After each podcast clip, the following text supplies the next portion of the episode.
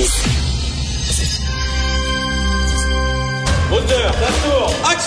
C'est le cinéma qui a meublé ma solitude. C'est le cinéma qui a été mon ami, mon grand frère, qui m'a donné mon code moral, qui m'a donné des valeurs, qui m'a fait voyager dans le temps et dans l'espace. Un autre cinéphile au bout du fil, Joseph Facal. Alors, Joseph, c'est la cérémonie des Oscars ce dimanche. Donc, bien sûr, on va parler des Oscars, mais d'abord et avant tout, j'aimerais revenir sur une excellente chronique, en tout cas, qui m'a très touché, que tu as publié euh, cette semaine sur les années 70. Et il y a un lien, en fait, entre les deux, parce que, selon moi, la plus belle époque du cinéma américain, c'était les années 70. La plus belle époque des Oscars, c'était dans les années 70. Et toi, tu dis, la plus belle époque où être adolescent, mon Dieu, c'est dans les années 70. Et on a eu la chance, nous, d'être jeunes ados dans les années 70. C'était extraordinaire. Euh, oui, absolument. Je maintiens ce que j'ai écrit. Les années 70 furent extraordinaires pour un jeune. Et le problème, évidemment, Richard, c'est qu'il suffit qu'un jeune Ben. d'aujourd'hui nous entende dire ça pour évidemment lever les yeux au ciel et dire euh, papy fait son trip de nostalgie.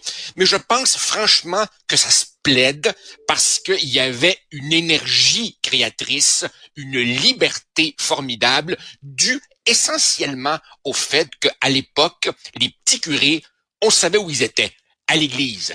Et quand on se tenait loin de l'église, on avait la paix. Tandis qu'aujourd'hui, les petits curés qui nous disent comment nous habiller, comment manger, comment penser et tout, ils sont partout et ça m'agace. Et ça, tu le vois au cinéma, en littérature, en musique, en humour et même à l'école.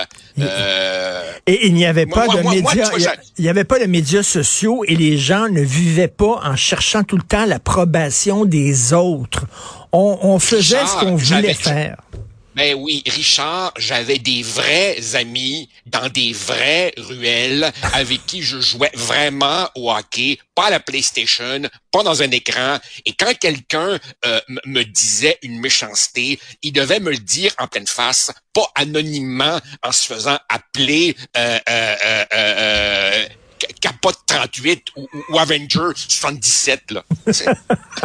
Exactement. Non, j'ai j'ai adoré euh, cette chronique-là euh, à lire. Bien sûr, hein, on est tous les deux avec des barbes grisonnantes et on va dire que dans chaque génération, euh, les gens rendus à un certain âge disaient c'était mieux avant.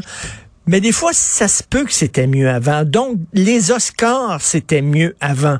Le cinéma américain était mieux avant. Euh, Est-ce que c'est encore pertinent d'avoir une cérémonie comme les Oscars? On sait que ça, ça a été inventé par la business hein, pour mousser les films et encourager les gens à aller voir des films. C'est tout. là. C'est pas vrai qu'un acteur est meilleur qu'un autre et qu'un film est meilleur que l'autre. Tout ça est quand même une grosse entreprise publicitaire à la base, Joseph. Ben oui, ben oui. Bon, alors écoute, ta question. Est-ce que c'est toujours pertinent? Complexe comme question, Richard. Je te dirais oui, dans la mesure où il est un peu normal qu'une industrie euh, se célèbre euh, et donne des prix en fin d'année, même si tu as raison, c'est euh, totalement subjectif. Au fond, il y a des galas en théâtre, en télévision, en humour, en musique, etc. Jusqu'à un certain point, c'est normal de faire un gros party de gang en fin d'année. Mais d'un autre côté, dans sa forme actuelle, c'est vrai que c'est infiniment problématique et pour un tas de raisons. D'abord, évidemment, la cérémonie est interminable. Richard, je me rappelle pas. Je me rappelle pas. C'est quand la dernière fois que j'ai été capable de toffer jusqu'à la fin. Il y a même des années où je regardais le numéro d'ouverture parce qu'il est toujours assez spectaculaire et que, par exemple, Billy Crystal, dans ses grandes années, me faisait beaucoup rire parce qu'il était cynique et grinçant. Et après ça, je m'en allais faire autre chose et je revenais quatre heures plus tard pour les derniers prix de fin de soirée. Film, réalisateur, scénario, euh, euh, C'est aussi devenu problématique, Richard, parce que il me semble que le moralisme, Ah. la rectitude et l'hypocrisie n'ont jamais atteint ce, degré-là. Écoute, ils montent sur scène, il nous faut un petit laïus sur l'environnement, mais ils se sont rendus à la cérémonie en, en jet privé. Ils nous font des beaux petits laïus sur le féminisme, alors qu'Hollywood est rempli de prédateurs sexuels. Ça pue l'hypocrisie à plein nez et arrête-moi tout de suite, ou je Mais- pourrais te parler de cette hypocrisie-là pendant encore 20 minutes. Ben justement, et, et je parlais des années 70, il y en avait moins à l'époque d'hypocrisie. Il y avait des grandes gueules qui se gênaient pas pour dire ce qu'ils pensaient. Par exemple, Paddy Chayefsky. Paddy Chayefsky, un des grands scénaristes de l'histoire du cinéma américain, euh, il avait gagné euh, le prix du meilleur scénario original pour Network, qui est un chef-d'œuvre sur la télévision. Juste avant lui, avant Ah qu'il oui, avant gagne, oui, oui, oui, oui, oui, oui. avant qu'il gagne son prix, il y avait Vanessa Redgrave, une comédienne engagée, entre guillemets, qui était montée sur scène pour chier sur Israël, pour prendre la défense des Palestiniens en disant qu'Israël était vraiment un pays fasciste et tout. Tchaïevski, qui est juif, monte sur scène pour prendre son prix, son Oscar du meilleur scénario, et voici ce qu'il a dit. On l'écoute au complet, ça vaut la peine. Uh, before I get on to the writing awards, there's a little matter I'd like to tidy up. At least if I expect to live with myself tomorrow morning. I would like to say, personal opinion of course, that I'm sick and tired of people exploiting the occasion of the Academy Awards for the propagation of their own personal political propaganda.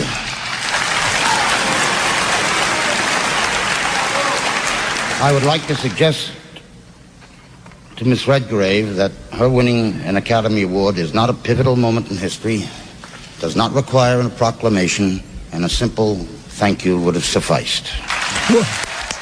Ah mon Dieu, quand tu gagnes un prix, dis merci puis sac ton camp. C'est ça qu'il dit. Fais pas de propagande euh, euh, politique et c'est c'est ça maintenant. C'est empoisonné par la propagande politique. Qu'est-ce que tu, euh, c'est quoi ta réaction au discours de Richard, Tchaïevski?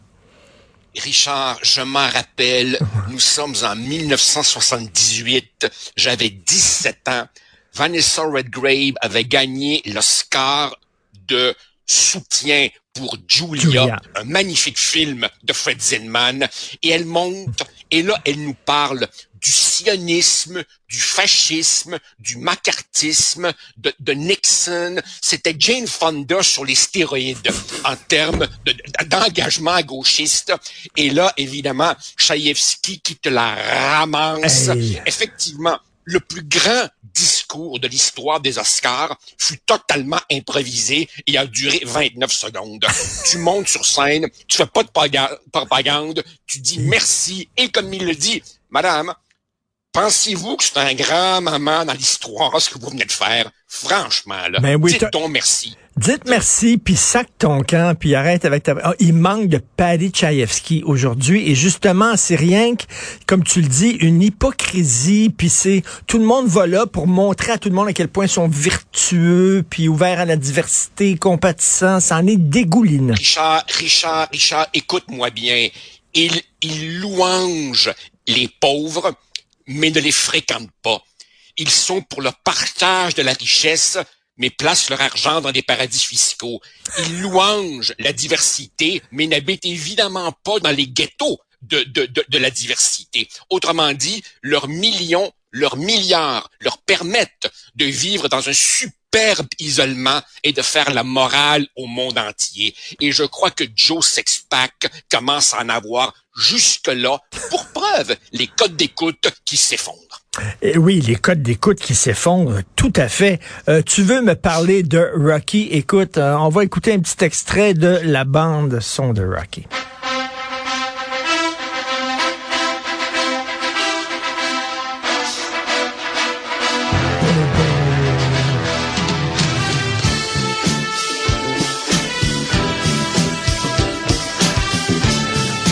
Ah!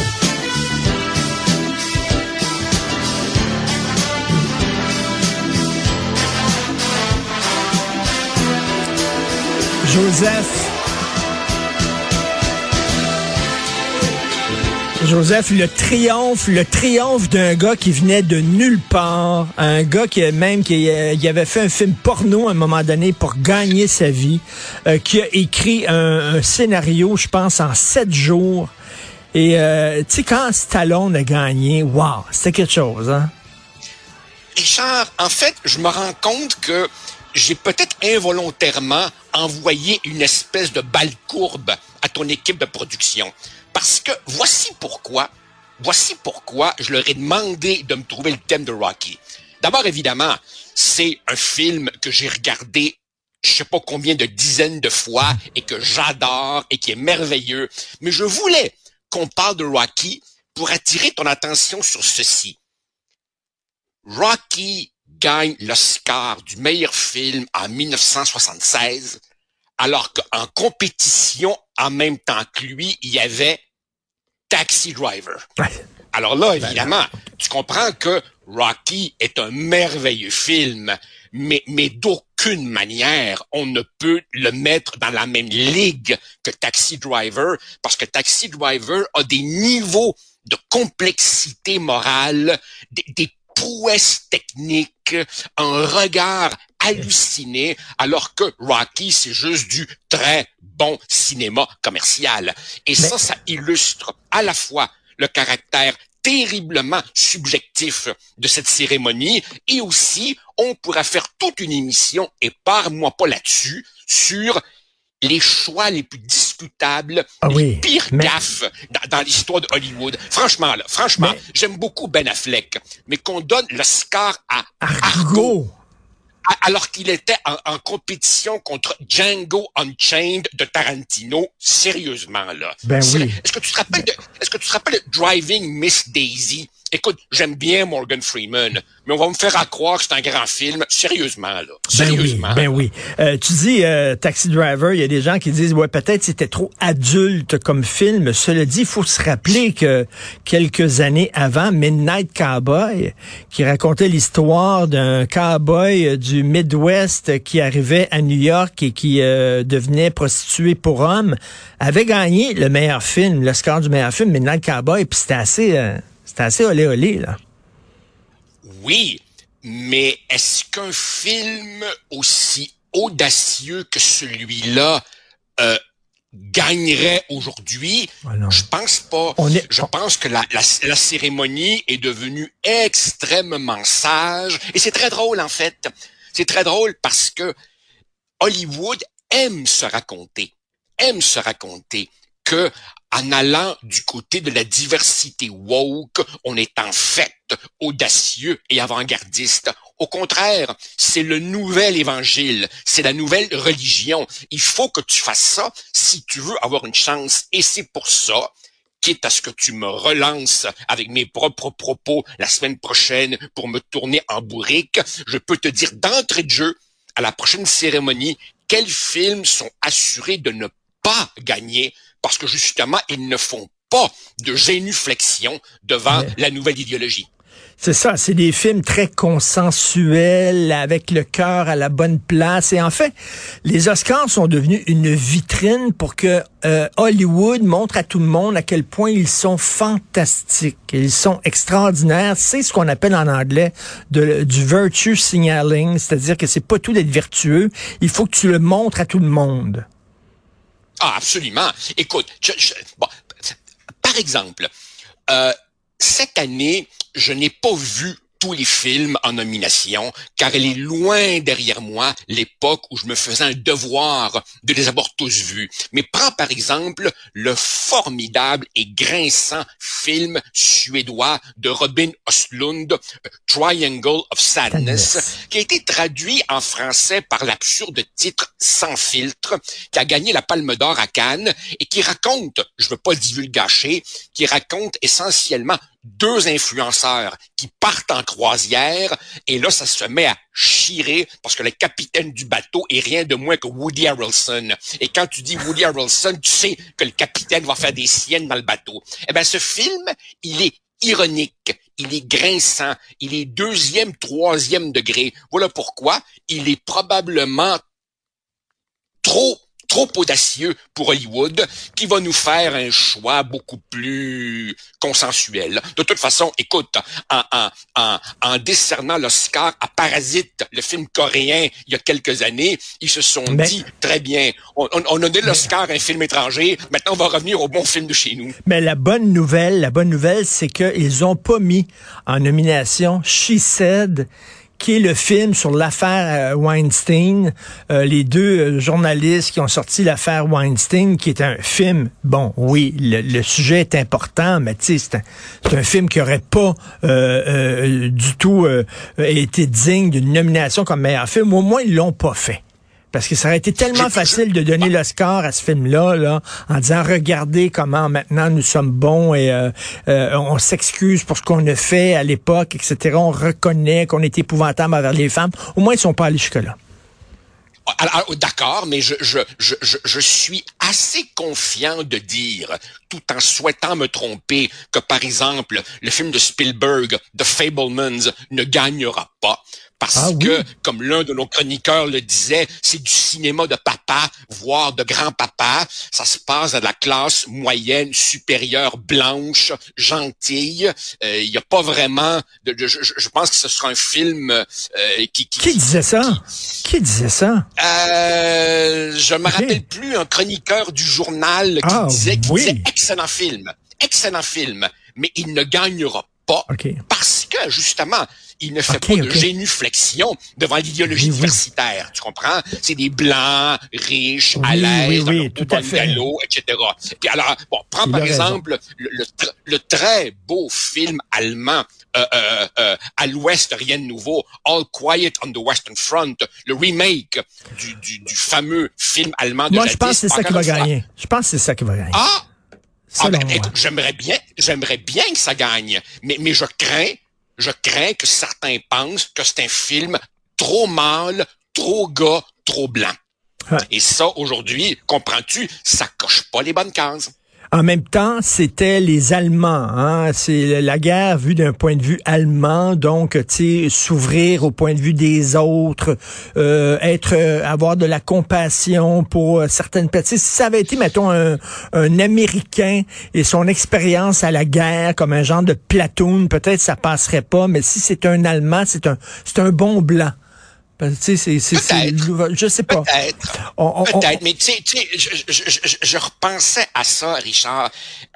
Aide-moi donc. Je me rappelle plus euh, euh, en quelle année c'était, mais quelque part fin des années 90. Rappelle-toi, il y a en nomination Saving Private Ryan, mais non, l'Académie choisit plutôt Shakespeare in Love. ça, là. Sérieusement. ça, là. Sérieusement, là. Ça, vraiment, là. ça, c'est ça, c'était plate en vierge. Tu sais pourquoi ils ont choisi Shakespeare in Love? Parce que c'était entre autres Weinstein qui était derrière et ce gars-là ah! dépensait des millions de dollars euh, pour faire venir euh, euh, les pour inviter les gens au restaurant ceux qui allaient voter pour ces films tout ça tu il, il, faisait une campagne de marketing en coulisses énorme avec énormément de moyens et il réussissait justement à, ce que ces films remportent des prix. Mais tu sais il faut rappeler que Citizen Kane est en nomination il a pas gagné. Écoute il y a des films d'Hitchcock qui étaient en nomination ils n'ont pas gagné. Je me demande même si Hitchcock a déjà gagné meilleur film crois que non. Non, non, non. Hitchcock n'a pas gagné meilleur film. Kubrick a pas gagné. Ben Et puis rappelle-toi, ah ben, puisqu'on part sur ce thème-là, est-ce que tu réalises que Ennio Morricone a été six fois en nomination pour la meilleure musique, n'a jamais gagné, et ensuite, pétri de mauvaise conscience, pétri de mauvaise conscience, l'Académie lui a donné un Oscar pour Lifetime Achievement Award, alors que ils avaient la bande-annonce, rappelle-toi, de Mission, de, Roland Joffé, avec cette inoubliable musique. Et non, ça, c'était pas assez bon ben, pour gagner l'Oscar. On peut l'écouter, justement, de Mission, euh, la musique d'Ennio Morricone.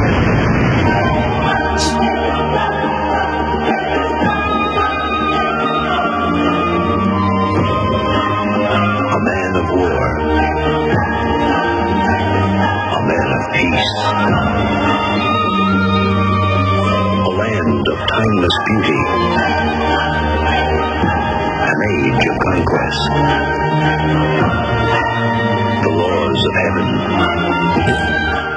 Je trouvais le film, quant à moi, un peu trop, je sais pas, classique, un peu boursouflé, etc. La musique était absolument formidable. On regarde les Oscars parce qu'on veut aussi des, des scandales. Il y en a eu un il y a quelques années, on s'est trompé d'enveloppe. Tu te souviens, là, ce qu'on Oui, appelle oui, l'enveloppe oui, oui, date. On s'est trompé d'enveloppe, euh, euh, pas d'enveloppe, mais finalement, je pense que c'est Warren Beatty qui a mal lu euh, le, le- le c'est- nom, le du gagnant. OK. Ils, ils, ils avaient voulu, ils, ils ont monté sur scène le mythique couple de Bonnie and Clyde, Faye Dunaway et Warren Beatty. D'ailleurs, d'ailleurs, Richard, Richard, Arthur Penn, Bonnie and Clyde, 1967. Quel film extraordinaire. Mais bon, quoi qu'il en soit, on les, on, ils- ils montent sur scène et là, très dignes, les deux, ils se regardent, malaise, et là, ils décident de, ben, dire ce qui est dans l'enveloppe. Et là, je sais pas si c'est lui ou elle qui dit Emma Stone, La La Land, qui était en fait l'enveloppe pour la meilleure actrice. Et là, confusion totale.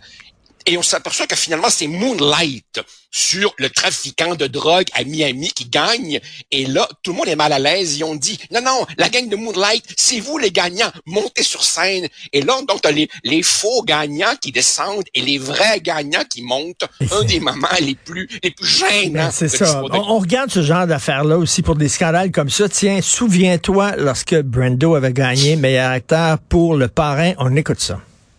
I'm representing Marlon Brando this evening, and he has asked me to tell you in a very long speech, which I cannot share with you presently because of time, but I will be glad to share with the press afterwards, that he very regretfully cannot accept this very generous award.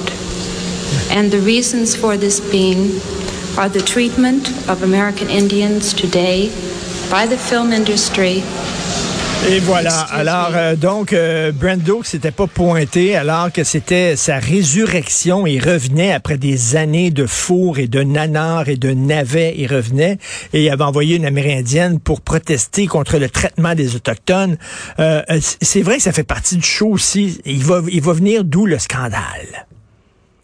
Oui, et, et- et- et en, en termes de, aussi de discours qui n'en furent pas, tu, me permettras d'avoir une petite pensée émue pour la cérémonie de 2004 où notre grand cinéaste national, Denis Arcand, remporte l'Oscar du meilleur film étranger pour les invasions barbares monte sur scène avec son épouse et productrice Denise Robert. Et là, évidemment, probablement que M. Arcan, voulant être gentilhomme, donne la place à son épouse, qui prend le plancher et, et, et notre plus grand cinéaste a juste le temps de dire « Thank you ».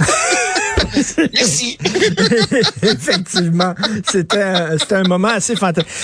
Comment tu peux expliquer que Parasite, qui est un film extraordinaire, vraiment le super Ah bon, oui, ait- ah oui. a gagné meilleur film étranger et meilleur film de l'année?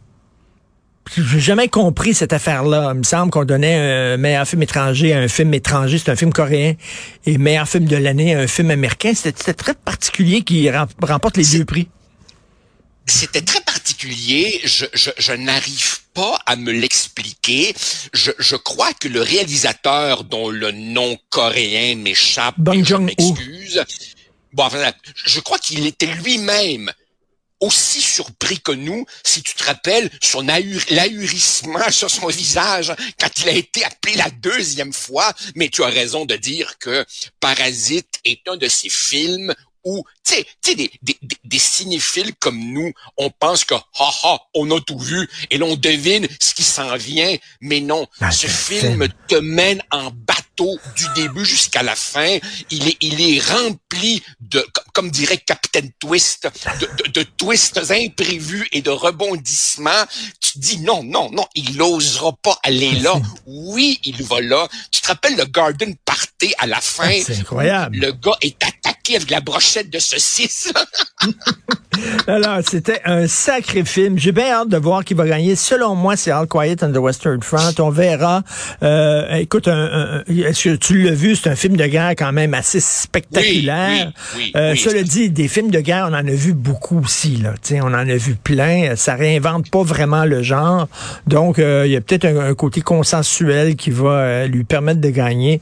On verra. Merci beaucoup, Joseph. Est-ce que tu vas regarder la cérémonie ou tu vas l'enregistrer puis tiens, tu vas regarder ça sur Fast Forward? Je vais probablement faire les deux. Je vais l'enregistrer je vais m'installer pour le numéro d'ouverture et après ça, je vais probablement Mais... faire fast forward le lendemain matin pour voir un petit peu les, les grands moments, là. Film, et... scénario, réalisateur et acteur. Et tu me rappelais, en tout cas, lorsque Shakespeare in Love a gagné, c'est peut-être le film qui le méritait le moins et Argo aussi, tout à fait de Ben Affleck ouais. qui avait gagné meilleur alors, alors, je, film. Voyons donc. Pour, pour, me, pour me résumer en une phrase, est-ce que Hollywood pourrait faire des films moraux, mais qui ne nous font pas la morale. Tu vois, tu vois la, la, la, la nuance des films qui soulèvent des enjeux éthiques, mais sans prêchi prêcha qui nous dit quelle est la pensée correcte. C'est probablement trop demandé. Enfin, ce serait mon souhait. Ben, il y en a, mais il faut aller dans une machine à voyager dans le temps et euh, aller dans les années 70, justement, ah tout ben dans là, tout. Écoute. Où là, tu avais des films commerciaux que tout le monde allait voir, mais en même temps qui étaient des films d'auteur. Tu avais des films qui disaient des choses importantes sur la société, mais qui n'étaient pas prêchis prêchants. C'était l'âge d'or du cinéma américain. Vraiment. C'était des, c'était des films moralement ambigus. C'était des films qui se prêtaient à interprétation probablement parce que à cette époque-là, on donnait énormément de liberté créatrice aux réalisateurs et que évidemment les hasards ont fait qu'un noyau de, de, de, jeunes génies est apparu en même temps, Coppola, Spielberg, oui. De Palma, etc., et que ce cinéma d'auteur est probablement un peu mort avec le fiasco de Heaven's Gate et la recherche du blockbuster après Jaws et, et Star Exactement. Wars. Peut-être aussi que parce que les, les années 60, avec des thèmes comme le Vietnam et les désillusions du rêve américain, étaient un matériau très, très riche pour, pour faire du cinéma, mais, mais écoute, je persiste et signe. Les années 70 furent l'âge d'or du cinéma américain. Et ça, ça me dites-vous, semble en terminant, dites-vous que 2001, l'Odyssée de l'espace, Orange Mécanique et Barry Lyndon ont jamais gagné meilleur film.